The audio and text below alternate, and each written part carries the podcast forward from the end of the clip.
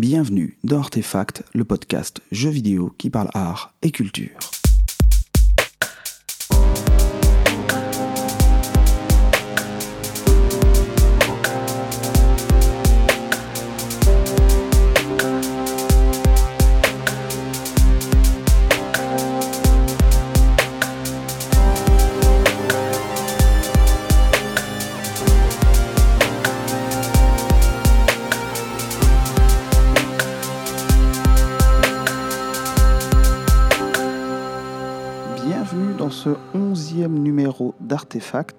Un onzième numéro qui marque le début de la deuxième saison, donc c'est un peu l'anniversaire du podcast, et euh, une deuxième saison qui commence avec quelques nouveautés, à savoir déjà l'apparition du podcast sur les plateformes Deezer et Spotify, et la naissance d'une chaîne YouTube qui s'alimente régulièrement. En tout cas, j'essaye de remettre à jour et de remonter les épisodes du podcast sous forme de vidéo, de manière à ce qu'on puisse retrouver l'intégralité de la saison 1 et puis ensuite de la saison 2 sur YouTube. Alors ça ne change pas grand-chose, hein. ce sont les mêmes épisodes euh, dans un format vidéo euh, extrêmement simple, hein, mais qui permettra peut-être à certains ou à certaines de découvrir l'émission via cette plateforme. Pour le reste, Artefact ne devrait pas trop changer. On va toujours continuer sur la formule un dossier et ensuite, euh, dans la deuxième partie de l'émission, des pixels. Donc, euh, une, séquence qui vous propose de rentrer un peu dans le détail de jeux sur lesquels j'ai pu mettre les mains, euh, que ce soit des jeux dans l'actualité ou des jeux rétro, ce qui va être le cas pour, ce, pour cet épisode. Et euh, ensuite, une, conclusion pour, pour tout l'épisode et également, en plus du dossier, une bibliographie voilà, qui va permettre de nourrir un tout petit peu euh, d'éventuelles envies de lecture qui viendraient suite au podcast. Enfin, je voulais terminer par là où j'aurais dû commencer. Je me présente donc Guillaume pour vous servir. Et pour ce onzième épisode, nous allons donc consacrer un dossier la figure de Frankenstein, ou plutôt aux figures de Frankenstein. Et nous allons essayer de voir comment la créature et son créateur ont pu occuper et occupent encore une place très importante dans euh, l'imaginaire propre aux jeux vidéo. Et pour cela, nous allons rentrer un tout petit peu dans le détail avec cette fois un dossier plus thématique qui va ne pas s'arrêter sur un jeu en particulier, mais qui va s'intéresser à toute une myriade de jeux et essayer d'ouvrir la réflexion autour de quelques détails plus précis. Ensuite, comme d'habitude donc, une rubrique Pixels avec des pixels euh, qui qu'on pourrait qualifier d'étranges, d'étonnants, et notamment un pixel rétro comme je vous l'avais annoncé. Donc à présent, commençons avec Frankenstein.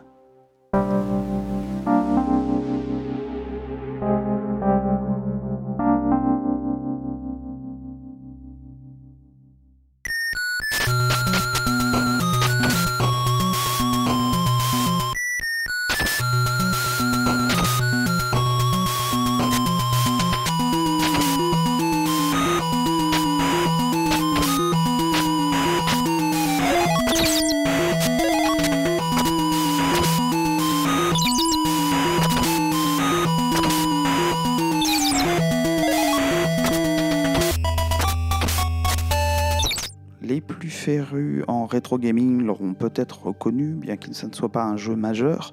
C'était un extrait musical de Frankenstein The Monster Returns, euh, développé par Toz et publié par Bandai pour la NES en 1991. Donc on voit qu'on commence déjà à remonter le temps et vous verrez que l'on remontera encore plus le temps, euh, en tout cas le temps de l'histoire vidéoludique.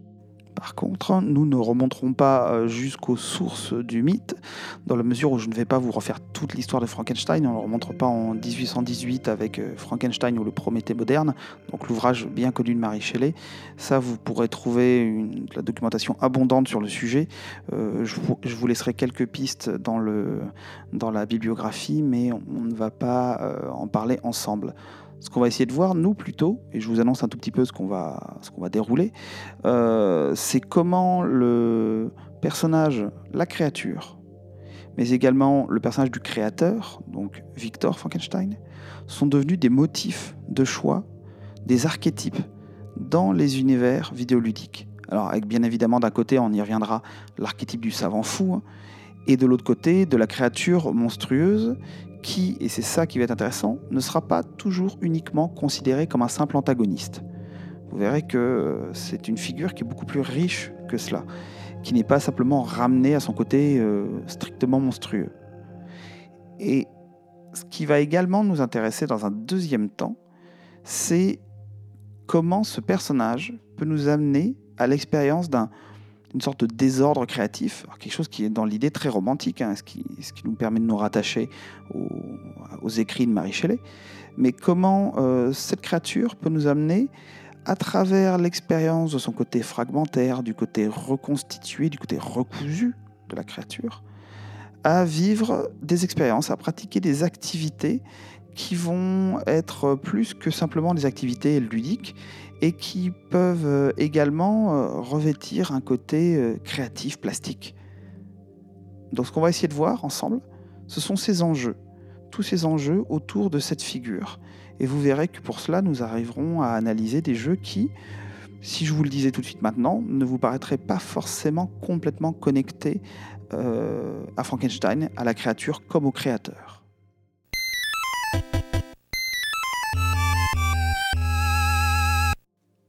Comme je vous le disais, la double figure de Frankenstein, donc celle du monstre et de Victor, a vraiment marqué de son empreinte l'imaginaire vidéoludique.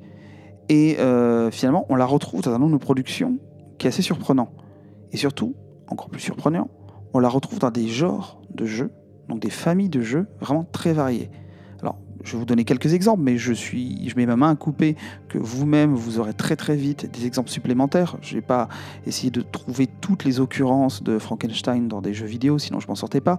Mais voilà, si on peut penser à la catégorie des, jeux d'action, par exemple le personnage de Frankenstein, le monstre, la créature, qui apparaît dans euh, Super Castlevania 4 et qui revient régulièrement dans les Castlevania. On va également avoir des jeux d'énigmes et d'aventure. Par exemple, avec le, là, fameux jeux en FMV, Frankenstein Through the Eyes of the Monster, dans des jeux de tir, avec, par exemple, dans Borderlands, euh, dans l'extension The Zombie Island of Dr. Ned, on a les Tankenstein, ou, alors on pourrait continuer encore une fois, mais plus surprenant encore, dans des jeux de flipper, comme euh, le, fameux jeu de flipper euh, Marie Shelley Frankenstein, euh, qui, est, qui la reprise d'un flipper bien réel et non pas uniquement vidéoludique. Et on retrouve un nombre de références comme cela, qu'elles soient directes ou indirectes, qui, qui jalonnent toute l'histoire du média. Mais avant de préciser un tout petit peu plus où est-ce qu'on va retrouver ce Frankenstein, le premier point important à soulever, c'est que finalement, ces représentations, elles ne font pas tant écho à la créature telle qu'elle est présentée par Mary Shelley, mais elles font bien plus référence au film de James Whale. Donc, si on regarde euh, les, représentations, parce qu'on va s'intéresser bien évidemment euh, à Frankenstein du point de vue de l'iconographie, elles sont directement euh, inspirées de la personnification de la créature par Boris Karloff, filmé par Whale, et surtout ce qu'il ne faut pas oublier, c'est le travail de Jack Pierce, qui était le responsable du maquillage euh, Universal et qui a élaboré ce fameux masque euh, et qui fera également celui de la fiancée plus tard à partir d'un croquis de James Whale. De ce croquis émergera véritablement la figure au sens propre de Frankenstein telle qu'elle s'est diffusée dans la culture populaire. En outre, le travail de, de Whale et de Karloff va permettre d'instaurer tous les éléments caractéristiques de la représentation de la créature, que ce soit sa conformation, donc son, son agencement physique, sa constitution, mais également, et ça c'est très important, son attitude. Là, le travail de Karloff est vraiment déterminant par rapport à la constitution du personnage, de la créature de Frankenstein. Un des éléments à prendre en compte pour expliquer cette diffusion de cette figure, en tout cas dans l'univers vidéoludique, c'est déjà sa diffusion dans la culture populaire de manière générale et le, jalon que représente ce film, mais également euh, les liens unissant l'industrie vidéoludique et celle du cinéma, Là, je vous renvoie bien évidemment au, travail de recherche d'Alexis Blanchet, hein, qui est vraiment spécialisé sur ces questions-là, sur les liens entre le jeu vidéo et le cinéma hollywoodien. Et euh, ce qui est certain, c'est que, euh, comme le dit Blanchet, les premiers objets vidéoludiques empruntent très tôt, et là je cite Blanchet, des éléments thématiques et visuels au cinéma hollywoodien, et plus précisément au genre fictionnel popularisé par Hollywood. Ce qui rentre, cette description très bien, enfin, rend compte de ce qu'a pu être Frankenstein, le, le long métrage de 31. Donc ce film, il fait indéniablement partie des classiques qui s'est largement diffusé dans la culture populaire au point finalement d'imposer euh, son iconographie dans l'inconscient collectif.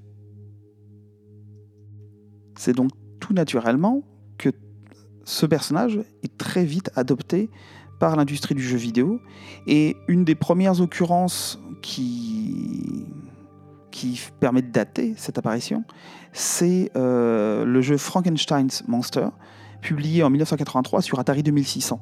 Alors bon, euh, c'est un jeu, si vous ne savez pas que c'est Frankenstein, euh, vous aurez beaucoup de mal à le savoir. On est sur Atari 2600, on a des très très gros pixels, on a des couleurs assez, assez terribles. Mais voilà, le, jeu, c'est un jeu assez médiocre d'ailleurs, mais qui, qui, tout de suite utilise ce nom-là, cette franchise, de manière à, à donner un contexte, un univers à ce jeu euh, où il s'agit d'atteindre le monstre. Mais enfin, je vais pas décrire plus longuement pour aller voir. Il y a des vidéos qui, sont disponibles, mais c'est pas, c'est vraiment pas un chef-d'œuvre. Si vous ne le connaissez pas, vous ne ratez rien. Mais en tout cas, ce qui est certain, c'est que cette première étape permet vraiment d'inscrire euh, dans l'imaginaire des joueurs et des joueuses ce personnage qui, euh, avec lequel on ne peut se sentir que familier. C'est un personnage euh, en 1983 qui est complètement absorbé par la culture populaire, qu'il s'agisse du personnage du roman ou surtout de l'aspect de la figure euh, de, 1931, même si dans le jeu d'Atari 2600, encore une fois, vu la pauvreté des graphismes, cet aspect, cette apparence ne se, ne se remarque pas.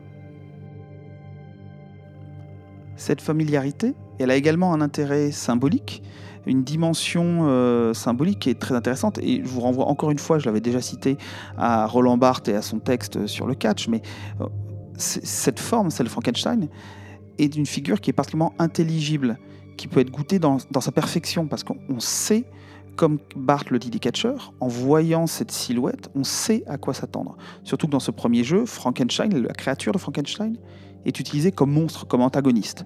Donc quand on voit ce nom on voit cette forme, même très simplifiée, on sait tout de suite ce qui nous attend. Et euh, la lecture de l'image, finalement, qui est indispensable à une bonne pratique de jeu, et qui est finalement la, condition qui est sine qua non d'une bonne interprétation de ce qu'il faut faire en jeu, euh, nous est livrée directement. La simple silhouette de la créature de Frankenstein, finalement, constitue un motif idéal qui est identifiable directement comme monstrueux et qui en plus convoque de manière euh, simpliste par rapport à ce que nous présente le texte au final, et même par certains aspects le film, convoque l'idée de violence imprévisible et arbitraire. Et, euh, c'est, enfin, là, on, retombe déjà sur des, interrogations assez intéressantes qui font que ce, pauvre personnage de la créature voit déjà un biais euh, introduit dans le film par rapport aux, origines textuelle de la, de la créature, euh, voilà, on a une vraie réduction déjà de, des potentialités et du développement de cette créature dans le film de 31 par rapport à ce que nous explique Marie Shelley. Et là, dans un jeu vidéo et dans un certain nombre de jeux vidéo qui vont utiliser la figure comme une figure euh, monstrueuse au sens le plus, le plus terre à terre du terme, euh, on a une réduction encore supplémentaire qui s'opère. On a un monstre qui devient une simple bête. Mais justement, ce côté bestial est très intéressant d'un point de vue du gameplay de manière assez simple, évidente, comme pour nombre de motifs euh, iconographiques euh, vidéoludiques, la représentation est là pour porter un sens, pour amener une idée de ce qu'il s'agit de faire en jeu. Et bien évidemment, qui dit monstre dit antagoniste. Et finalement, on a à travers cette créature une adhésion absolument parfaite à euh, finalement une impulsion qui est, qui est vraiment inscrite au cœur des jeux vidéo, qui est celle de la nécessité du conflit et, de, et finalement de la nécessité de faire la part belle à des antagonistes dont la, la, représentation est explicite et permet de comprendre véritablement la fonction. Donc ça c'est vraiment un des enjeux qui est propre à la représentation des monstres. Hein. C'est quelque chose dont je vous ai déjà parlé dès le premier épisode d'Artefact, peu ma marotte, hein, vous le savez, mais voilà, ce, monstre, celui de Whale, tel qu'il est représenté à travers le cinéma, est finalement un combattant qu'on comprend tout de suite comme surhumain, avec une force surhumaine, et qui est une figure de l'excès. C'est quelque chose qui, c'est une créature qui paraît euh, euh, impossible, à, impossible à abattre. Euh, voilà, quand on se rappelle de l'histoire montrée dans le film, finalement, on a beau avoir une horde de, chasseurs après la créature, c'est pas la fin du, du, monstre n'est même pas liée au nombre de personnes qui vont, qui, qui, vont le, chasser. C'est-à-dire même une horde de chasseurs n'arrive pas à en venir à bout. La, la fin sera toute différente.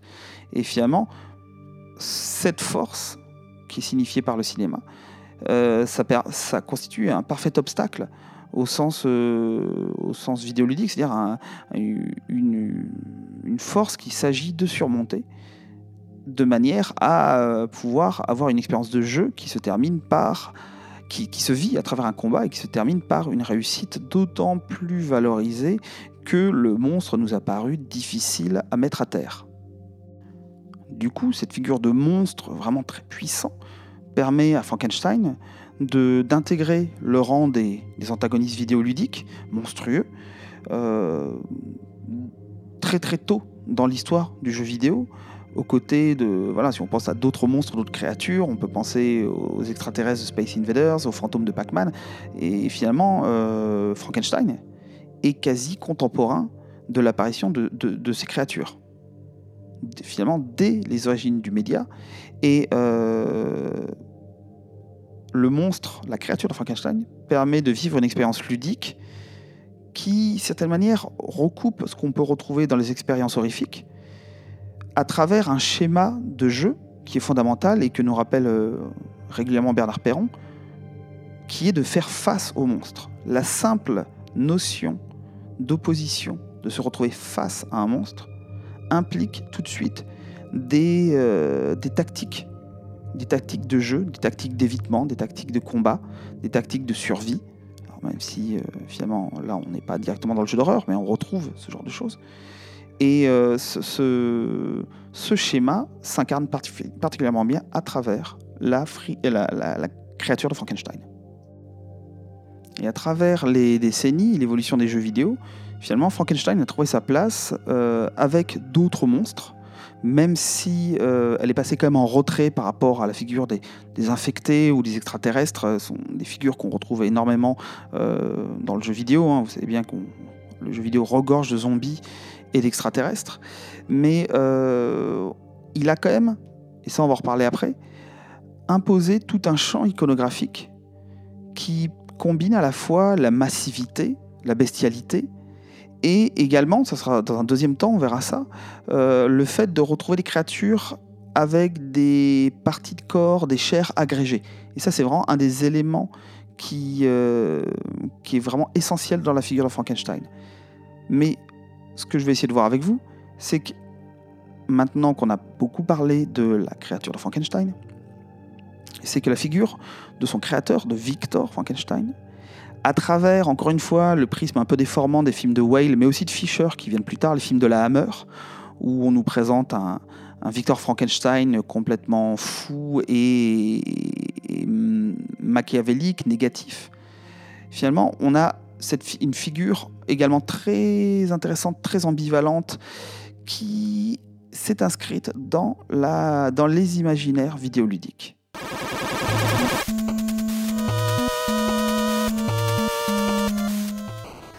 Que l'on voit bien évidemment dans le texte euh, originel de Frankenstein, c'est que les deux personnages, Victor et sa créature, sont des personnages absolument complémentaires. Et euh, finalement, c'est une sorte d'amalgame, on peut difficilement euh, parler de l'un sans l'autre. Et bien qu'ils soient considérés dans le texte comme c'est plus compliqué que ça, mais ils sont quand même pour partie antagonistes, il y a toujours un lien entre eux qui est très intéressant parce qu'on a, on a des personnages qui sont à la fois euh, monstrueux par certains aspects, mais habités par une certaine humanité, euh, même si le, personnage Victor aurait tendance à la perdre, alors que le, personnage de, la créature aurait tendance à la gagner. Mais ce qui est intéressant, c'est qu'on a euh, dans ces deux personnages une violence qui les habite pour d'une part, une sorte de, d'orgueil démesuré, d'ubris pour Victor, et euh, une violence qui est ressortie plutôt à la, bestialité pour, euh, pour la créature. Et ce qui est intéressant, c'est que cette, euh, ce mélange humanité, violence, ces deux aspects d'une même, même pièce finalement, ces deux faces d'une même pièce, sont exploités dans les univers vidéoludiques. Et on a c'est cette confusion, d'une certaine manière, qui est redoublée. Parce que les Frankenstein, que ce soit, euh, je vais dire père et fils, mais c'est quasiment ça, euh, Victor et la créature, vont adopter des rôles d'antagonistes et de protagonistes tour à tour, selon les, euh, les, les, jeux dans lesquels on va les rencontrer. Et finalement, ça va résoudre d'une certaine manière la contradiction narrative que soulève euh, le cercle quand il parle de, Frankenstein, euh, à savoir le fait que ces personnages euh, sont tendus entre ces deux pôles. Et finalement, dans les jeux vidéo, on va avoir l'adoption de postures vraiment multiples qui vont permettre de représenter ces personnages de manière amicale ou inamicale et tout ça avec en adoptant les codes imposés par Wales qui rendent ces, postures très identifiables et qui vont pouvoir s'adapter de manière très intéressante à des enjeux de game design très différents. Du coup, on va se retrouver avec des jeux comme ceux que j'ai présentés tout à l'heure, comme euh, The Monster Returns, ou dans Super Castlevania 4, ou euh, Brain Dead 13. Euh, on va avoir des jeux qui vous proposent d'intégrer la créature à leur bestiaire, la créature de Frankenstein qui devient un antagoniste. Mais on a d'autres jeux comme Dr. Franken, ou Mary Shelley's Frankenstein, ou le fameux Frankenstein Through the Eyes of the Monster, qui laissent les joueurs, les joueuses prendre le contrôle de la créature. Donc on se retrouve des deux côtés. Et on a également des jeux qui vont utiliser la créature de Frankenstein comme un personnage euh, que l'on va pouvoir rencontrer, contre lequel on va éventuellement se battre, mais avec lequel on va pouvoir avoir des échanges, qui va devenir finalement un adjuvant, comme dans Van Helsing, bon, pas forcément un jeu fameux, mais on a ce personnage-là qui, qui, apparaît, ou euh, plus ancien, Bride of Frankenstein. Eh bien, cette, euh, cette polarisation va se retrouver également chez le docteur dans euh, Lord of Shadows, euh, Castlevania Lord of Shadows, on va pouvoir affronter indirectement Victor Frankenstein, qui est euh, renommé pour l'occasion Friedrich von, Frankenstein, alors que bon, on a par exemple l'aventure textuelle qui date de 87, donc encore une fois une antiquité, qui s'appelle tout simplement Frankenstein, qui est un jeu du CRL Group, qui, qui propose d'incarner le monstre, mais également le docteur, qui doit éliminer sa création. Donc ce sont quelques exemples. Hein. On pourrait, je pourrais développer et trouver beaucoup plus d'exemples. Et ce qui va être intéressant également, c'est qu'on a beaucoup d'apparitions diffuses euh, de, du personnage de Victor Frankenstein à travers des, des, personnages de jeux vidéo qui vont reproduire l'archétype que représente euh, Victor Frankenstein. Prend des exemples très connus comme le Dr Cortex dans Crash Bandicoot ou le Dr Steiner, c'est un peu moins connu, dans Deadhead Fred. Et on va avoir exactement la même démarche pour les créatures. Ça, on, reviendra là-dessus, mais par exemple, si vous pensez aux abominations de World of Warcraft ou au, Tankenstein que j'évoquais tout à l'heure de Borderlands. Ce que cette euh, présentation rapide de la versatilité de ces deux figures euh, permet de voir, c'est que ces deux personnages constituent, au-delà de leur intérêt narratif ou même euh, ludique, d'un point de vue du game design, hein, constituent sur le plan de l'iconographie, de l'image, véritablement des motifs. Au sens où un motif, ça recouvre une double réalité. C'est à la fois un sujet reconnaissable, un élément identifiable immédiatement, et une structure itérative, c'est-à-dire quelque chose qui se, euh, qui se répète, un ornement finalement qui soit isolé ou répété. Ça, c'est véritablement l'idée du motif.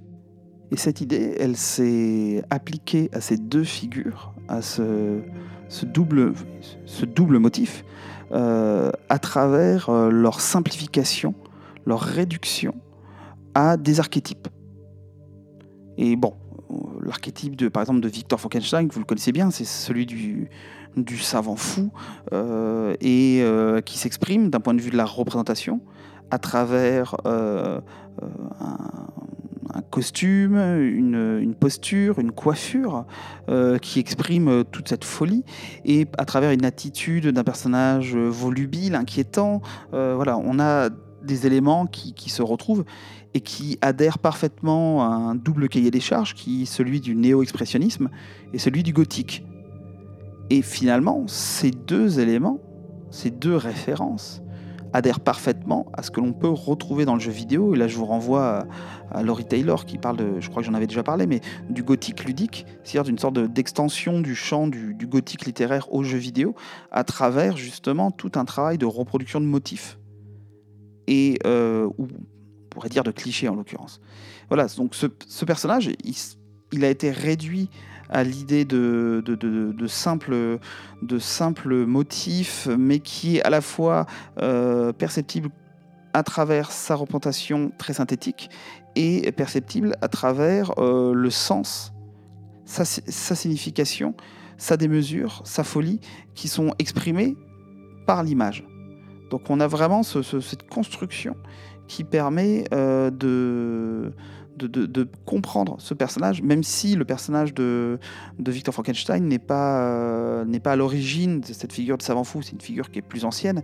Mais euh, ce qui est intéressant de voir, c'est que elle a finalement eu beaucoup plus de répercussions dans les univers vidéoludiques que d'autres figures comme celle de, de, Jekyll ou de Moreau, par exemple, du docteur Moreau, qui n'ont pas spécialement d'écho. Alors, docteur Jekyll encore un tout petit peu, mais le docteur, Moreau, alors que c'est un personnage clé de, la littérature, euh, on n'a pas ce poids de ces personnages dans euh, les univers euh, vidéoludiques. Et ce travail de répétition, de réduction jusqu'à former des motifs, eh bien, il est encore plus vrai pour euh, le monstre, la créature de Frankenstein. Donc c'est ce que je vous évoque depuis le début. Hein. C'est ce que j'essaie de montrer, c'est comment l'appropriation de, de, cette figure a fait qu'elle est devenue un élément euh, vraiment visuel, graphique identifiable pour son sens, sa, ses facultés qui trouvent un écho directement dans le jeu vidéo et également voilà comment sous quelle forme ça se manifeste, à travers quelle mise en image. Ce que nous allons voir à présent, c'est justement, on va laisser de côté un tout petit peu euh, Victor, on va se pencher plus sur la créature, c'est justement quelles sont les spécificités, quels sont les questionnements que peut amener euh, cette créature et euh, comment cela se manifeste d'un point de vue de l'image.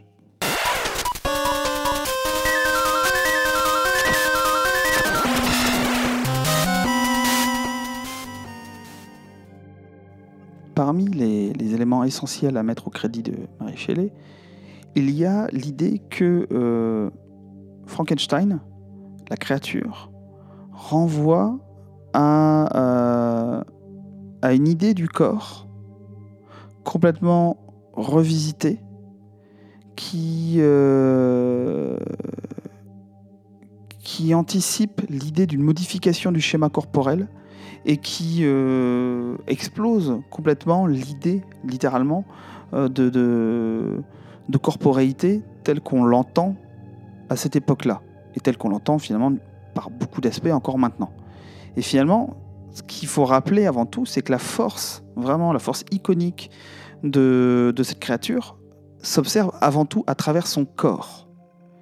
Et en tant que motif, je reviens maintenant aux représentations de la créature, l'élément clé de Frankenstein en tant qu'image, c'est quelque chose qui relève quasiment de l'ornement, à savoir les sutures, les coutures, les cicatrices dans la chair de la créature, qui sont finalement autant de dessins qui permettent de comprendre la réalité de ce personnage, son caractère composite, et euh, qui permet également de comprendre sa genèse. Et cet élément-là, cette idée de lignes qui permettent de comprendre la fabrication des corps, c'est un élément qui est essentiel pour identifier ce qui va au-delà de la simple représentation de Frankenstein en tant que créature de Frankenstein appartenant à l'univers, au lore de, du Frankenstein de Mary Shelley et des films comme ceux de Wales. Eh bien, cet élément, c'est celui qui va permettre de reconnaître Frankenstein dans d'autres corps et dans d'autres créatures, notamment vidéoludiques, comme par exemple le Nemesis de Resident Evil 3, ou les Revenant encore dans Resident Evil, mais cette fois dans Révélation 2, et qui ont finalement une parenté iconographique qui est indéniable avec Frankenstein. les corps tels qu'ils sont représentés dans ces jeux sont des corps qui euh, sont monstrueux parce qu'on en comprend la genèse, parce qu'on en comprend l'idée de, de fragmentation et de reconstitution. Et ça, c'est vraiment un élément qui est très important et qui convoque l'idée d'horreur et qui fonde l'idée d'horreur qui est propre à ces personnages à travers l'idée de finalement de cadavre paradoxal, c'est-à-dire qui est à la fois mort et vivant. Et là, on pourrait dire qu'on est dans une iconographie qui renvoie aux zombies, celle des zombies par exemple. Mais elle a un élément en plus et qui est fondamental dans le texte de Shelley, qui est que cette créature, elle, à la fois, elle est à la fois pardon, unique et multiple. Donc on va au-delà du simple statut du mort vivant, qui est monstrueux, pour reprendre les catégories de, de Carole, qui est monstrueux parce qu'il propose une ontologie trouble euh, qui est double. Là, on a quelque chose qui est encore plus développé. On a une créature mort, vivante, unique et multiple. Ce point, d'ailleurs, permet d'expliquer, d'un point de vue de l'iconographie, euh, l'importance qu'on peut attribuer, alors que ce soit dans les jeux ou même dans le, paratexte, donc tout ce qui va accompagner les jeux, les, les artworks, les, décorations de boîtes, etc., le box art, ça va expliquer euh, tout le jeu qu'on peut avoir euh, sur la représentation du corps, des couleurs du corps, de la carnation, qui va aller du vert, euh, comme par exemple dans Painkiller Overdose avec les personnages euh, qui sont presque vert fluo. On a cette même idée de vert très fort, par exemple dans Decap Attack. Et, euh, ou de carnation grise et dévitalisée comme de le Marie Shelley's Frankenstein, donc l'adaptation en, jeu. Vous avez notamment une version SNES e du film de Kenneth Branagh avec Robert De Niro dans le rôle de la créature. Ces couleurs, elles sont là pour indiquer l'état de détérioration des chairs du monstre, mais également euh, la réalité de son corps. Et éventuellement, selon les représentations, également l'idée de combinaison des chairs. Donc, Frankenstein, quand on y regarde près, quand on s'intéresse aux catégories du monstrueux, c'est finalement une créature particulièrement forte, euh, particulièrement capable de générer des émotions négatives, euh, dont, euh, dont le dégoût, parce qu'on a vraiment eu une créature qui, au-delà de son caractère folklorique, amusant, quand il est montré de manière très, très caricaturale, renvoie finalement à quelque chose, comme je l'ai dit, une abjection qui est redoublée. à travers ce qui constitue l'élément le plus reconnaissable de sa personnalité. Et si on veut pousser encore plus loin, je reviens à Gilbert Lascaux, dont je parlais dès le premier épisode d'Artefact. La créature de Frankenstein recoupe encore plus de catégories. Elle fait signe vers le cadavre animé, donc on ne peut retrouver pas chez le zombie, mais également vers l'idée, et là je reprends les catégories de Lascaux directement, de monstre par transformation de grandeur, parce qu'on a en plus cette idée que cette créature est gigantesque, qu'elle est d'une taille surhumaine. Plus, et c'est là où ce qui m'intéresse le plus, à travers cette idée de découpe, de suture, on va vers son côté fragmentaire. Et ce qui est intéressant, c'est que le fragment ici, c'est pas l'idée de quelque chose, d'un germe qui va se développer de manière positive, mais ça renvoie vraiment à l'idée de dislocation. Et finalement, si on veut un peu jouer sur les mots, la, créature de Frankenstein, elle incarne véritablement l'idée même d'anatomie dans le sens où le mot anatomie, dans son étymologie grecque, veut dire littéralement découpe. C'est un personnage qui naît par la découpe, qui naît par l'assemblage, le réassemblage, et qui, et c'est ça un des éléments clés du roman, euh, possède ce caractère monstrueux à travers ce côté euh, inqualifiable d'un corps qui révèle, qui porte sur lui le processus d'assemblage qui est propre aux greffes qui l'ont modelé. Donc finalement, euh, quand, on comprend ce motif, on voit que cet assemblage, il renvoie à la volonté au départ de former un tout cohérent. C'est la motivation de, Victor Frankenstein. Mais finalement, toutes ces arabesques, tous ces motifs, toutes ces lignes euh, qui, euh, qui parcourent le corps révèlent finalement une logique qui est très, très pragmatique, très fonctionnaliste, hein, qui, et qui, qui, montre que le, corps reste un, un agrégat de tissus morts. Donc la fascination exercée par ce monstre est liée également à l'idée de ce corps pluriel, qui mène d'ailleurs dans des représentations ou des détournements parodiques, euh, souvent à la représentation des scènes euh, à la fois d'assemblage, mais également des récupérations des parties du corps. On a cette fameuse scène dans le film de Wales euh, avec la, récupération du cerveau, par exemple. Mais voilà, des scènes dans les cimetières où on va récupérer des morceaux de corps, euh, c'est quelque chose qui soit peut être mis en valeur pour son côté euh, terrible, à travers une, mise en scène relativement gothique, soit le côté complètement parodique et, idiot de la chose. Mais c'est quelque chose voilà, qui, qui, qui structure nombre de récits qui veulent faire référence directement ou indirectement à Frankenstein. Tout cela pour dire que une des notions clés derrière Frankenstein, derrière la créature de Frankenstein, c'est la notion de fragment, ce que je disais tout à l'heure. Cette notion de fragment, et je vais terminer par, ce, par cette analyse-là, elle m'intéresse parce qu'elle ouvre des perspectives que seul le jeu vidéo peut explorer, des perspectives vraiment ludiques qui, euh, qui vont pouvoir exploiter une iconographie qui est dynamique, c'est-à-dire qui est en mouvement, qui est euh, modifiable en temps réel, et une iconographie qui peut être également modulaire. Donc, ce qui va être très intéressant à travers la figure de Frankenstein, c'est que euh, elle peut s'appuyer sur l'interactivité que propose le médium jeu vidéo et qui induit des postures ludiques qui, sont, euh, qui peuvent être singulières. Et pour vous expliquer ce que j'ai en tête, je vais avoir recours à simplement deux jeux. Mais peut-être que de la même manière que vous avez pu imaginer d'autres euh, occurrences euh, de la présence des Frankenstein dans les jeux vidéo, vous aurez peut-être d'autres idées que celles que je vous propose là, mais deux, idées, deux, deux jeux qui me paraissent intéressants pour ce qu'ils ont à proposer en tant qu'ils représentent deux extrêmes de ce que l'on pourrait faire avec cette idée de fragment induite par la créature de Frankenstein, à savoir d'un côté Dead Space, que je garde pour la fin, et Monster Lab.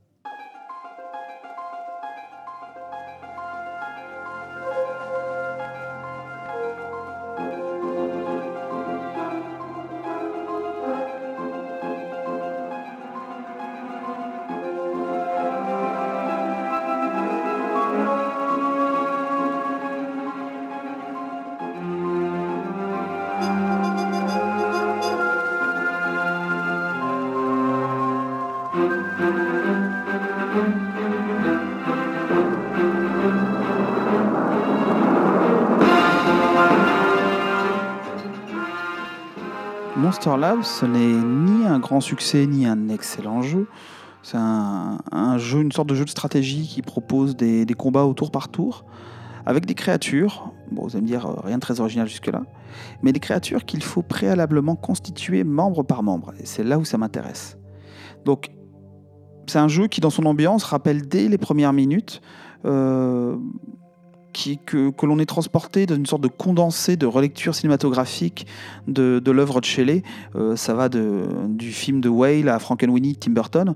On est dans cette esthétique parodique et euh, qui, est présentée à travers une, une, iconographie qui est complètement cartoon et caricaturale on retrouve tous les clichés du genre, à savoir des savants fous, des laboratoires inquiétants, des villageois en colère, des machines électriques qui font des grands arcs d'électricité pour créer la vie, euh, des monstres qui reviennent à la vie. Voilà, on n'est pas sur quelque chose de très original.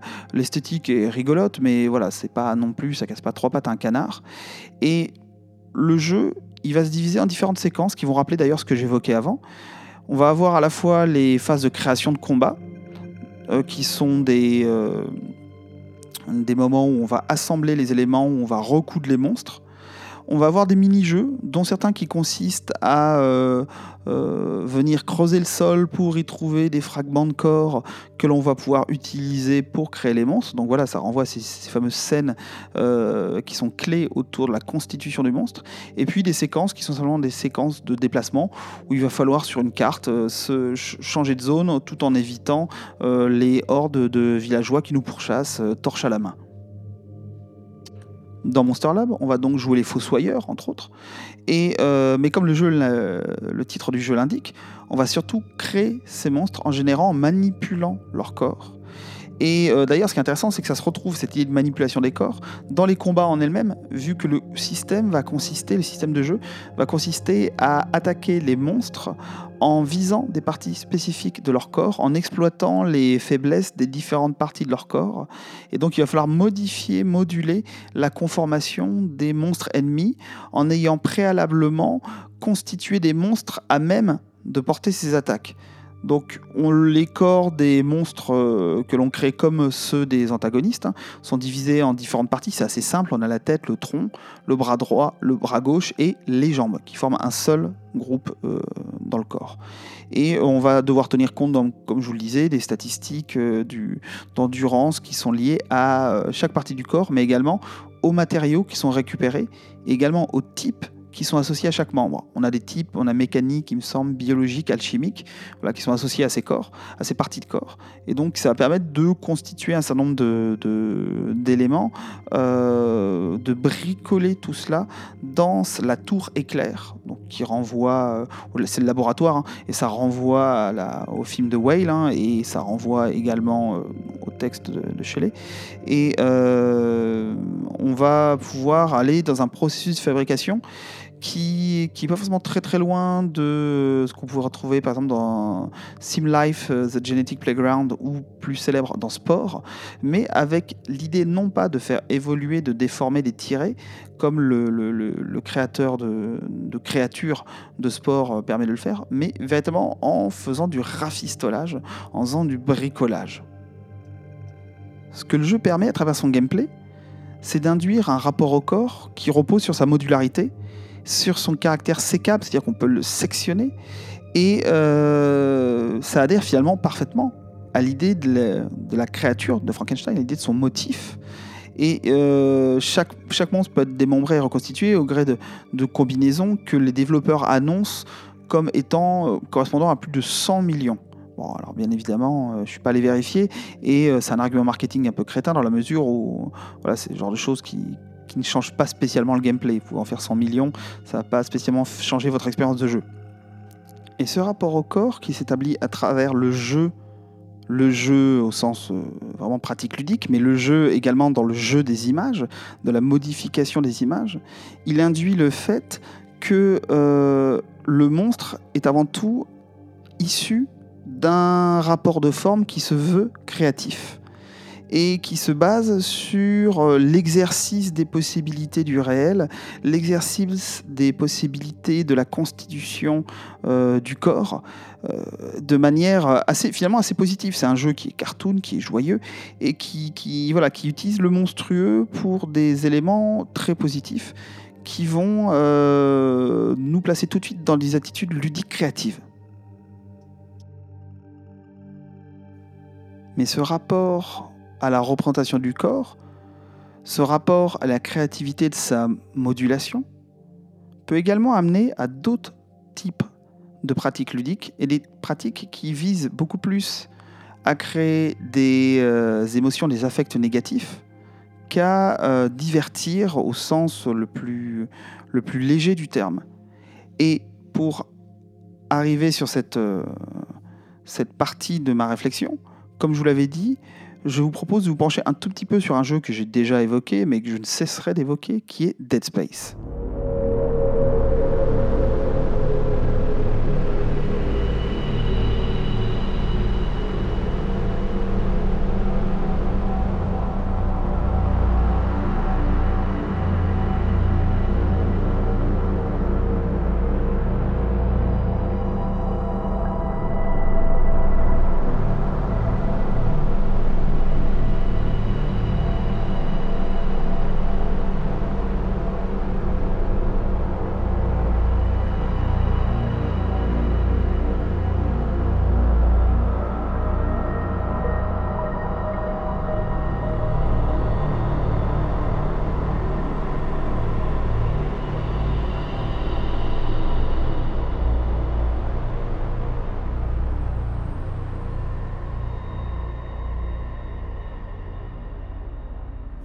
Voilà plongé dans l'ambiance de Dead Space.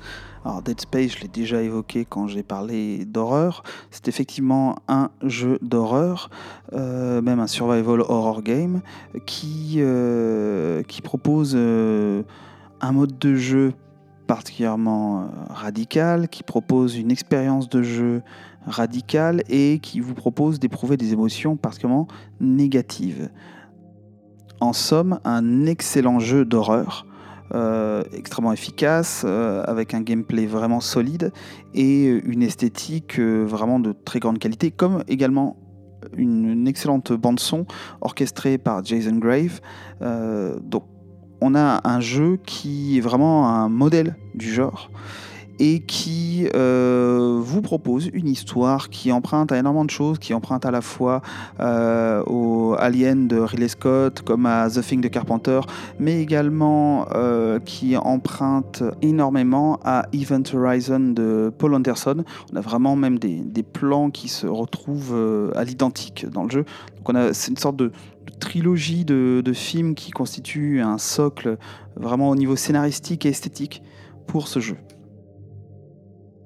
pour rappeler le, scénario, le, plot euh, très rapidement du jeu, hein, on, y manipule euh, le personnage d'Isaac Clarke, qui est une sorte de, mécanicien euh, dans un futur assez lointain, qui s'est porté volontaire pour intégrer une équipe de secours afin de retrouver sa compagne à bord d'un vaisseau spatial qui est perdu, euh, qui est vraiment en perdition aux confins de l'espace.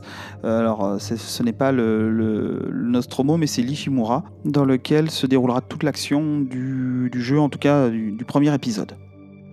Et pour conclure cette présentation, je rajouterai simplement que dans l'histoire, on a un, artefact qui a contaminé l'équipage et qui les transforme en nécromorphes, qui sont des, monstres qui justement partagent beaucoup de choses avec Frankenstein, même si premier abord, on ne s'en rendrait pas forcément compte, qui est que euh, ils sont des cadavres revenus à la vie et qu'ils sont des agglomérats de formes de corps, euh, mais qui et là on a le lien avec The Thing de Carpenter, qui prennent des formes beaucoup plus euh, élastique, plastique, euh, déformé, distordu, euh, et qui n'essaie pas de recomposer un corps. Justement, on a la monstruosité de ces créatures et leur, efficacité d'un point de vue émotionnel vient du fait que ces corps sont des assemblages euh, vraiment déformés, repoussants, et l'iconographie y gagne un côté absolument redoutable et extrême.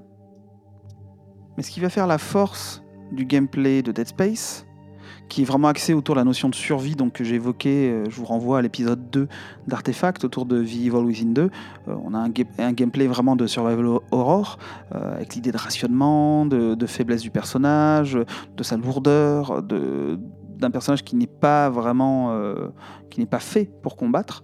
Mais au-delà de cela, ce qui va être un élément clé dans son gameplay, c'est la manière dont Isaac Clarke va pouvoir venir à bout des monstres. Et cette méthode, c'est justement elle qui va faire le lien avec Frankenstein et qui nous permet d'avoir euh, finalement la lecture euh, opposée, négative euh, de celle de Monster Lab. Dans le jeu, les développeurs ont mis en place une mécanique qu'ils appellent le démembrement tactique. Cette mécanique, elle nous est indiquée très vite dans le jeu, dès le premier moment où le personnage trouve une arme, à savoir un cutter plasma, donc une sorte de, de d'armes futuristes, qui n'est pas une arme, qui est un outil de chantier à la base, qui permet de, visiblement de découper à peu près n'importe quelle matière. Et euh, au moment où Isaac Clarke découvre cet outil, il y a marqué en lettres de sang au-dessus des murs Cut off their limbs, donc couper leurs membres. Et cet élément induit, introduit dans le scénario, va véritablement euh, donner toute sa force au jeu d'un point de vue ludique, mais également va lui donner toute sa portée symbolique. C'est-à-dire que au lieu d'amener les joueurs à pratiquer ce qu'ils ont l'habitude de pratiquer dans les jeux de zombies, à savoir il faut tirer dans la tête euh, pour se débarrasser le plus rapidement possible des monstres et des zombies, là on va demander aux joueurs de découper, de s'approprier l'anatomie de ces monstres en coupant, sectionnant les parties une par une des corps. Donc si on a un monstre qui s'approche de nous, les dégâts sont localisés. On va pouvoir par exemple sectionner les jambes pour qu'il soit au sol, mais il va continuer à avancer. Et il faudra sectionner les autres parties du corps de manière à pouvoir vraiment l'anéantir. Et cette mécanique-là, c'est finalement une mécanique de déconstruction des monstres. C'est le travail de Frankenstein, de Victor Frankenstein, à rebours. On a des monstres qui sont déjà des agglomérats, et il va falloir prélever des éléments sur leur corps, sachant que les, euh, les, éléments sont ensuite manipulables grâce à la télékinésie qui est utilisable dans le jeu, le pouvoir de télékinésie. Mais bon, ça, c'est encore à la limite euh, un autre élément. Mais on a quand même voilà, la, perspective de pouvoir reconfigurer ces corps, même si ce sont plus que des, des, membres dispersés. Mais on a surtout à travers le jeu d'une inversion, donc, la possibilité d'une déconstruction du, monstrueux et qui se fait en négatif des opérations qui sont mises en œuvre par Victor Frankenstein. D'un point de vue des formes, d'un point de vue plastique, cette, euh, cette idée induite par le gameplay de Dead Space renvoie à ce que Olivier Schaeffer nous dit à propos du fragment dans la, la perspective de la peinture romantique, et, mais également de l'écriture romantique, que le fragment ici répond à une logique de pur désastre renvoie à l'idée de, et là je cite Olivier Schaeffer, de l'effondrement comme retour à zéro. C'est véritablement ça, la force ici, qui est induite par le, gameplay de, Dead Space, c'est de nous renvoyer à l'idée que le fragment n'est pas ici simplement résidu ou déchet, il est signe d'une disparition et de l'érosion des corps. Et d'ailleurs, cette érosion dans Dead Space ne se ressent pas que dans les corps, mais dans tout l'environnement. Il y a un travail qui a été fait et qui est vraiment euh, volontaire et signalé par les développeurs de représentation de tous les éléments sous forme de fragments, de bandes. On a, à travers la tenue d'Isaac Clarke, mais également la forme de l'Ishimura qui ressemble à une carcasse. Si on y regarde bien, en fait, la forme euh, du, vaisseau ressemble à une sorte de cache thoracique avec, euh, avec simplement une colonne vertébrale fixée dessus, d'une sorte de créature gigantesque qui serait en pleine décomposition. On a euh, tout un toute une série d'éléments dans la mise en scène, la mise en image du jeu qui, qui, renvoie euh, finalement à, à, l'idée de ruines et de fragments qui serait le signe finalement d'un échec, d'un effondrement. Tout cela a l'air bien négatif, hein, mais à travers ce, chaos émerge quand même euh, une posture qui, qui, est assez intéressante parce que l'idée de, de, de fragments, euh, même si elle renvoie à cette idée de destruction dans, dans, Dead Space, elle est quand même une forme d'écriture, une forme d'écriture plastique, une forme d'utilisation des formes. je vais assez loin, mais euh, c'est l'idée qui m'intéresse ici. C'est que, euh, comme, le, comme le dit Olivier Deshaies, alors lui, il parle en l'occurrence de la peinture au 19e siècle et des fragments de corps chez Géricault, mais il nous dit que le fragmentaire, l'utilisation des fragments, c'est une stratégie décidée, une volonté immédiate de désordre fin. Et c'est exactement ça, c'est cette même volonté qui est à la base de la conception de Dead Space, si on se place du point de vue des développeurs. Et c'est également euh, une idée qu'on retrouve dans la pratique du jeu, où finalement l'utilisation des fragments, la déconstruction des corps, c'est une manière de remettre de l'ordre dans l'univers du jeu. Et c'est une pratique qui finalement euh, implique un certain dynamisme, implique un renouvellement des formes, une manipulation de l'image qui permet de faire avancer le jeu. Donc finalement, euh, les développeurs nous, nous placent dans une posture de manipulation de corps qui, si elle n'est pas celle de Victor Frankenstein euh, est, quand même placé sous son patronage. C'est-à-dire qu'on est placé en situation de produire du monstrueux en s'appropriant des morceaux de corps. Et euh, même si cette appropriation passe à l'inverse de Monster Lab par une déconstruction des corps. Donc l'acte ludique qui permet de, faire avancer le jeu, hein, parce que si on ne touche pas à ces corps, ben, on ne survit pas bien longtemps dans l'univers du jeu. C'est également un acte de manipulation créative de l'iconographie et qui euh, procède finalement d'une déconstruction des images pour les recomposer sous une autre forme, une forme fragmentaire.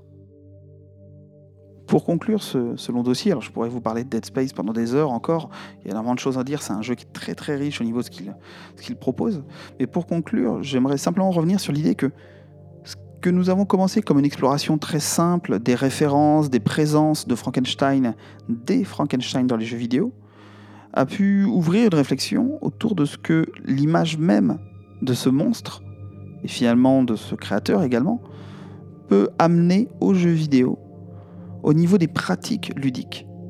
Et au-delà de cela, de comment ces pratiques ludiques peuvent avoir un impact sur ce qui se passe à l'écran, ce qui se passe au niveau de l'image dans les jeux vidéo. Avec d'un côté cette posture qu'on pourrait qualifier de positive, même si c'est pas un jugement moral que je porte, hein. simplement positive dans le sens où on est dans la construction, euh, avec Monster Lab, qui est un jeu qui nous propose d'expérimenter le plaisir qu'il y a à créer du monstrueux en manipulant, en associant, en transformant. Et le côté négatif, ou le côté, euh, obscur, qui est présenté par Dead Space, qui va consister à reconstituer constituer à nouveau du monstrueux en décomposant ses représentations de corps pour les réduire à l'état de fragments et à l'état de nouvelles images. Donc voilà, l'exploration que je vous ai proposée, je suis allé un peu loin, j'espère que ça vous, a, a stimulé intellectuellement, on va dire, mais l'idée c'était vraiment de montrer que euh, le travail sur l'image, le travail sur l'utilisation de motifs peut permettre d'aller plus loin que simplement faire un clin d'œil, faire un rappel, s'appuyer sur des codes que les joueurs, les joueuses connaissent, maîtrisent, en tant qu'ils sont euh, lecteurs, spectateurs, ou simplement qu'ils ont intégré la culture populaire à laquelle on peut pas enfin qu'on ne peut pas éviter, à laquelle on ne peut pas échapper. Hein. Le personnage de Frankenstein, voilà, si on ne le connaît pas, c'est quand même un peu, un peu compliqué. Euh, et montrer que euh, tout cela peut amener à une réflexion plus large autour de la manière dont il est possible de créer des images, et des images qui, dans le jeu vidéo, sont d'autant plus intéressantes qu'elles sont interactive.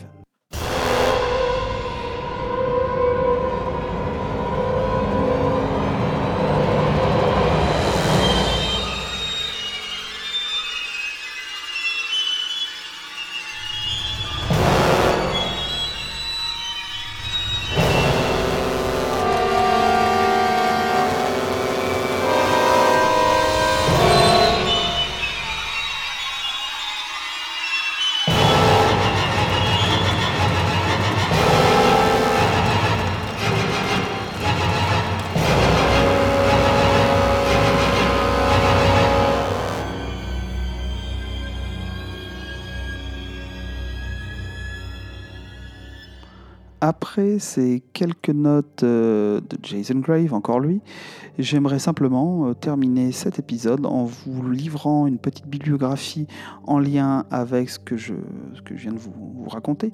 Et bien évidemment, je commencerai euh, avec Marie Shelley et Frankenstein ou le Prométhée moderne, que je ne peux que vous conseiller de lire si vous ne l'avez pas encore fait. C'est vraiment un livre qui est brillant dans ce qu'il raconte et dans la forme qu'il prend. C'est extrêmement bien écrit. Donc c'est vraiment quelque chose que je vous conseille euh, très très vivement. Sur la créature de Frankenstein, je vous conseille le dictionnaire Frankenstein de Claude Aziza qui vous permet d'avoir énormément de références et d'éclaircissements sur beaucoup de points à propos de, l'ouvrage de Shelley, mais également euh, de, du film, des films, euh, de tout ce qui a pu être fait autour de ces personnages.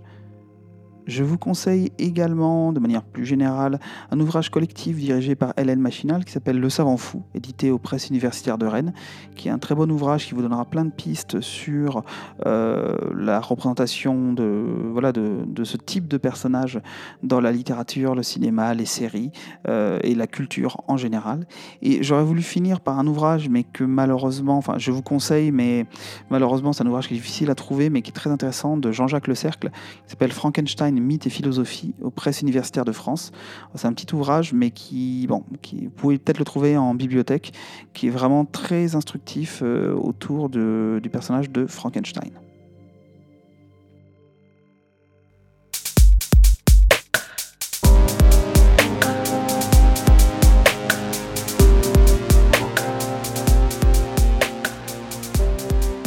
Et nous voilà une fois de plus arrivés à notre rubrique Pixels.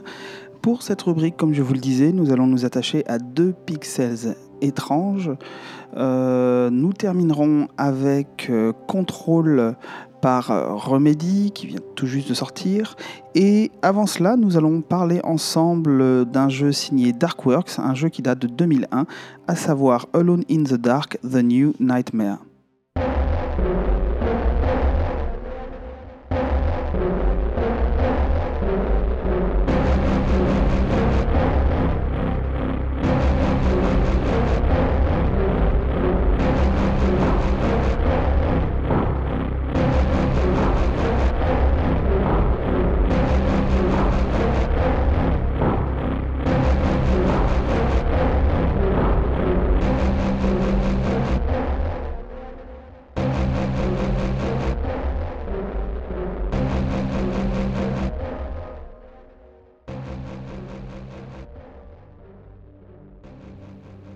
Alone in the Dark, The New Nightmare est donc un jeu que l'on doit au studio français Darkworks, qui est le studio responsable quelques années plus tard de Cold Fear, un survival horror euh, plutôt intéressant qui malheureusement a eu la mauvaise idée de sortir quelques temps après Resident Evil 4, euh, alors que le projet avait été était un projet de longue date, hein, mais malheureusement, euh, eh il s'est fait complètement effacer par euh, son illustre concurrent.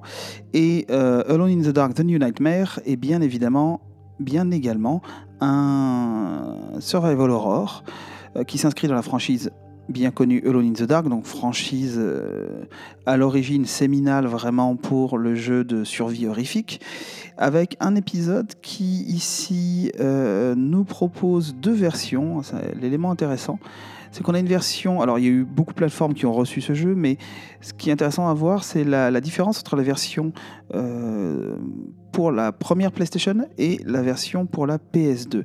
On a deux fois le même jeu avec deux rendus graphiques. Alors, c'est sensiblement les mêmes jeux, mais euh, ce qui est très intéressant, c'est, et c'est là-dessus que je voulais attirer votre attention, ce sont les, euh, les différences entre le traitement graphique des deux jeux. On a un jeu, celui sur PlayStation 2, qui pourrait paraître être le jeu le plus intéressant parce que c'est le plus récent, celui qui profite du moteur graphique euh, le, plus, le moins archaïque, dirons-nous. Et pourtant, quand on regarde ce jeu PS2 en comparaison du jeu PS1, eh bien, euh, il a du mal à tenir la euh, comparaison. Alors, c'était sans doute pas le cas à l'époque de sa sortie, mais maintenant avec le recul, avec le retour en grâce du pixel art, eh bien, euh, la version PS1 paraît beaucoup plus satisfaisante à l'œil que la version PS2. Alors je m'explique. J'ai rejoué récemment à ce jeu pendant l'été et euh, j'ai pu comparer les deux, euh, versions avec euh, une version PS1 en gros pixels, en pixel art, et une version PS2 qui profite d'un moteur graphique, comme je le disais, un peu moins archaïque, et qui va proposer des volumes en 3D relativement, voilà, relativement détaillés, relativement avec des éclairages plus complexes. Le problème, c'est que cette 3D euh, de, de la PS2, euh, en tout cas qui n'atteint pas l'excellence que pourrait avoir par exemple la 3D que l'on retrouve sur un jeu comme Silent Hill 2. Euh, là, on a une 3D qui est quand même qui donne un aspect très plastique aux personnages. Ils ont le, des visages qui ressemblent vraiment à des poupées et on n'est pas face à quelque chose de, de très satisfaisant. A l'inverse, j'ai été vraiment étonné du rendu du jeu PS1 qui propose notamment des éclairages très poussés en jouant sur euh, la représentation euh, en pixels. Donc là, on est sur des images euh, qui, simulent la 3D, dirons-nous. tout ça dans, ce que l'on qualifierait à présent de pixel art et euh, avec un jeu sur les couleurs, les lumières, comme je vous le disais, absolument euh, remarquable, on dirait en réalité euh, un jeu en, tout à fait un jeu indé en pixel art qui serait beaucoup plus actuel. si on voilà, si, on découvre le jeu, on a beaucoup moins l'impression de jouer à quelque chose d'ancien, d'un peu poussiéreux que ça n'était le cas en 2001. Et l'impression laissée par ce jeu est finalement beaucoup plus intéressante parce qu'on est beaucoup plus dans la suggestion, on est beaucoup plus dans le jeu des contrastes, des couleurs, des lumières, que euh, dans le, la version PS2 qui, elle, euh, nous donne l'impression un peu de jouer avec une, des Barbie. Donc, euh, c'est un point qui est intéressant de noter sur ces jeux comme ça cross-platform. alors, bien évidemment, ça dépend des générations, mais là, on avait un tel écart entre ces deux générations de consoles et les moteurs utilisés qu'on a véritablement deux expériences qui sont différentes. Autant quand on peut essayer des jeux qui sont sortis, par exemple, entre la génération PS3, PS4, qui sont à cheval sur ces deux générations, comme euh, Alien Isolation ou comme The Evil Within. Euh, on a des jeux qui souffrent euh, de performances un peu médiocres quand ils sont sur la plateforme ancienne. Là, on a, dans le cas de Alone in the Dark, The New Nightmare, on a des versions qui sont singulièrement différentes et avec euh, une histoire qui, même si elle se retrouve dans les deux jeux de manière identique, hein, on va suivre le même couple de personnages dans leurs aventures, on va aller sur la même île, on va euh, faire la même enquête, et eh bien euh, voilà, j'ai pas fait la précision, mais on est bien dans une enquête euh, horrifique, euh, comme euh, l'indique la série Alone in the Dark, qui, voilà, qui, qui, qui, même si elle a produit des jeux très différents à chaque itération, a quand même, a quand même respecté au moins cet élément-là, en tout cas pour cet épisode, cet élément-là propre au tout premier jeu, jeu fondateur. On est sur un jeu d'enquête horrifique dans une maison isolée. Voilà, on a tous les tous les poncifs du genre. Euh, mais on retrouve en tout cas entre ces deux versions euh, des traits communs qui s'expriment de manière totalement différente. C'est vraiment intéressant. Et ce qui m'a marqué, outre la qualité graphique du jeu, c'est qu'il reste encore très dynamique. Alors, ce sont des déplacements euh, qui ressemblent à ceux du tout premier Resident Evil. On est sur quelque chose d'assez. Voilà, de, déplacements directionnels dans des décors qui simulent la 3D. On est sur quelque chose qui n'est pas forcément très confortable. Malgré tout, cela reste, après quelques minutes de prise en main, assez confortable par rapport à d'autres jeux que j'ai pu tester euh, sur la même période où j'ai remis les doigts sur Dino Crisis par exemple euh, ou sur euh, Martian Gothic eh bien, on est sur quelque chose de beaucoup plus dynamique et facile à prendre en main à l'heure actuelle avec ce Alone in the Dark, The New Nightmare, que je ne l'aurais cru. C'est donc un jeu qui mériterait d'être redécouvert. ça serait presque plus intéressant d'avoir un portage de la version PS1 que de la version PS2. C'est quelque chose qui, voilà, qui malheureusement est passé dans les limbes euh, du jeu vidéo. Je, ne sais pas comment ça se passe, que la, franchise Alone in the Dark a été quand même très mal traitée. Euh, là, c'est un jeu qui était édité par Infogrames à l'époque. Il me semble que c'est toujours Atari qui a les droits de la franchise. Euh, mais voilà, on est sur, sur une franchise qui malheureusement s'est perdue dans les limbes. Mais voilà, c'est un jeu qui aurait mérité un deuxième regard parce qu'il est, très plaisant et qui mériterait un deuxième regard plutôt sur sa version là étonnamment la moins avancée technologiquement. Fair warning. This is be weirder than usual.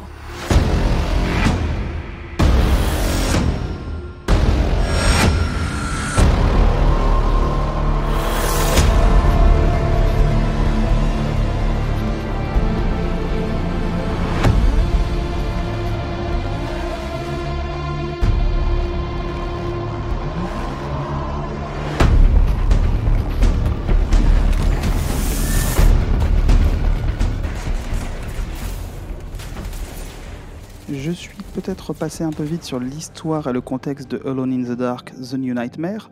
Euh, je n'allais pas forcément tout reprendre par le menu sur la saga Alone in the Dark, euh, sur ce qu'a pu faire le studio. Je vais faire un peu de même pour euh, Control, parce qu'il y aurait énormément de choses à dire et vous allez en entendre beaucoup parler dans, les, dans la presse jeux vidéo, sur les sites.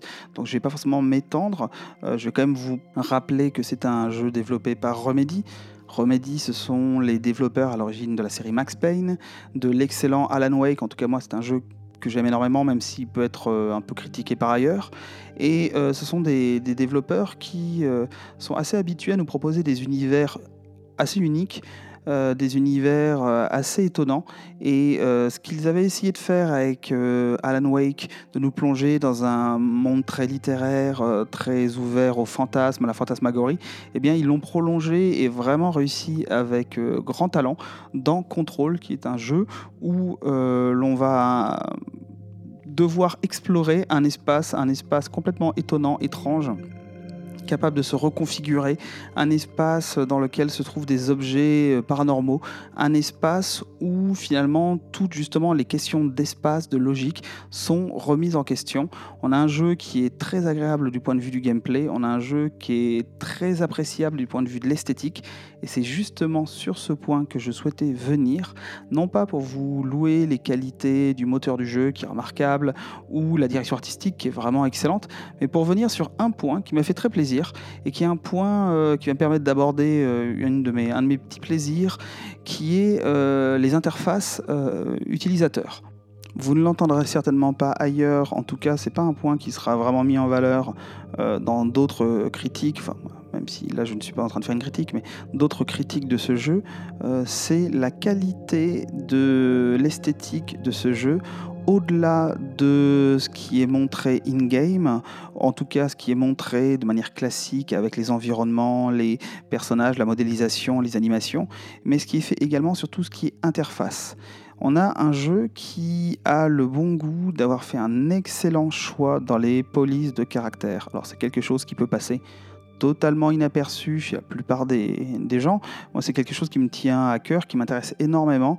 Euh, le côté euh, design graphique euh, est toujours très important à mes yeux et je trouve très souvent bâclé ou raté dans beaucoup de jeux vidéo. On va avoir recours à toujours les mêmes esthétiques, toujours les mêmes polices de caractère. Souvent, et ça peut se comprendre, pour des raisons de budget, des polices de caractère euh, qui sont libres de droit, donc pas forcément les plus intéressantes, parce qu'il faut savoir que ça coûte extrêmement cher d'avoir le droit d'utiliser certaines polices de caractère, et encore plus cher de, euh, de, les créer, de les faire créer. C'est un travail absolument monstrueux. C'est quelque chose voilà, auquel on ne pense pas quand on va créer euh, euh, une image pour une entreprise, pour euh, un produit quelconque. Mais inventer une police de caractère qui comprend tous les caractères possibles et imaginables, tous les éléments typographiques, c'est un travail de titan et c'est un travail qu'il faut donc rémunérer. Et c'est quelque chose qui, coûte vraiment très très cher. Ce qui explique que beaucoup de, séries, beaucoup de jeux se contentent du, minimum vital.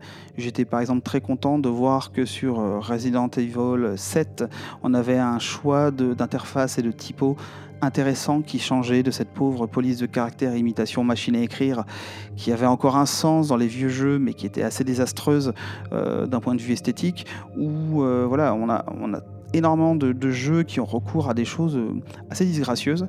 Et là pour revenir sur Control on a tout un travail vraiment très élégant, très subtil dans le choix des couleurs, avec des couleurs assez limitées, euh, jaune, rouge euh, et blanc, essentiellement le blanc.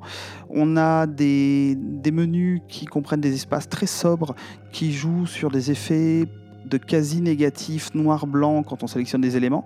Et on a des polices de caractère très simples qui vont être très simples, mais très simples, mais assez recherchées dans leur, euh, dessin et qui vont être euh, utilisées de manière euh, très intelligente, je trouve, dans les moments de transition quand par exemple on découvre un nouvel espace dans le jeu, on va avoir le nom de cet espace qui s'affiche à l'écran. C'est quelque chose d'assez classique, ça se fait dans beaucoup de jeux. Mais là, on a euh, quelque chose qui est assez étonnant d'un point de vue visuel, c'est qu'on a ce nom qui occupe à l'aide d'une police, euh, une police euh, très efficace sans sérif, assez, avec une, graisse très forte, on a quelque chose qui vient occuper quasiment tout l'écran à tel point que s'il y a des ennemis dans ce lieu, pendant quelques secondes, on ne va pas pouvoir les attaquer euh, parce qu'on ne va pas simplement les voir, l'écran va être complètement caché derrière cette police. Et rien que ça, c'est vraiment le signe pour moi que le développeur savait très bien ce qu'il faisait au niveau de l'esthétique. C'est-à-dire qu'ils ont poussé tout très loin on a des décors qui sont très soignés, on a un travail de, de rétro-design sur des vieux objets. On ne sait jamais trop si on est dans les années 80, 60, 50 même à travers certains objets, des enregistreurs à bande, des téléphones, euh, genre vieux téléphones en bakélite, euh, des, euh, VHS qui sont plus dans les années 80. On a énormément d'objets comme ça qui sont travaillés et énormément d'éléments qui sont là pour rappeler qu'on est dans un lieu qui est avant tout un lieu des bureaux. On est dans le bureau fédéral du contrôle, c'est une sorte de, FBI paranormal euh, et euh, qui est avant tout un lieu administratif. Et donc tout est fait pour nous rappeler euh, des textes, des, toute une charte graphique qui renverrait à quelque chose de très administratif. Et ces polices de caractère, la manière dont elles s'intègrent dans l'univers visuel du jeu, euh, ça vient vraiment rajouter à ce côté label, à ce côté euh, logo absolument administratif et pas du tout décoratif. On n'est pas sur un logo qui voudrait être stylé, qui voudrait imiter quelque chose de futuriste ou autre. On est sur quelque chose d'extrêmement graphique avec une qualité de design que moi je trouve remarquable. Et donc voilà, je voulais prendre le temps de ce Pixels pour euh, proposer, parler de ce jeu, non pas par rapport à sa nouveauté, ses qualités qui sont indéniables, euh, et non pas forcément pour être absolument à tout prix dans l'actualité, mais pour vous faire part, et c'est aussi ça ce qui m'intéresse dans la rubrique Pixels, pour faire part de mon plaisir, du plaisir que j'ai eu, non pas forcément à jouer au jeu, même si j'ai adoré ce jeu, mais euh, en tout cas que j'ai eu en voyant que des développeurs se posaient des questions, euh, voilà, des, questions vraiment euh, avancées sur ces éléments-là qui sont malheureusement trop souvent mis de côté ou considérés comme quelque chose qui est partie vraiment négligeable du développement des jeux.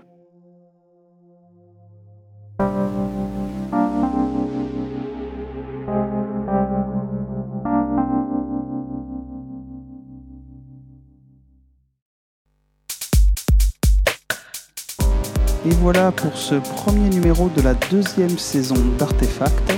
J'ai essayé de ne pas être trop long après ce dossier dans les pixels. Euh, à vous de me dire euh, quel format vous préférez, si vous préférez que je sois un peu plus, j'étende un peu plus mes commentaires ou si cela convient tel quel. En tout cas, je vous remercie pour votre écoute. On peut se retrouver sur Twitter ou sur le site d'Artefact pour communiquer. Je vous rappelle www.artefactpodcast.com où euh, vous pouvez me retrouver, comme je l'ai dit en début d'émission, à la fois sur YouTube, sur Spotify et sur Deezer. Je vous souhaite un excellent mois et je vous dis au prochain numéro.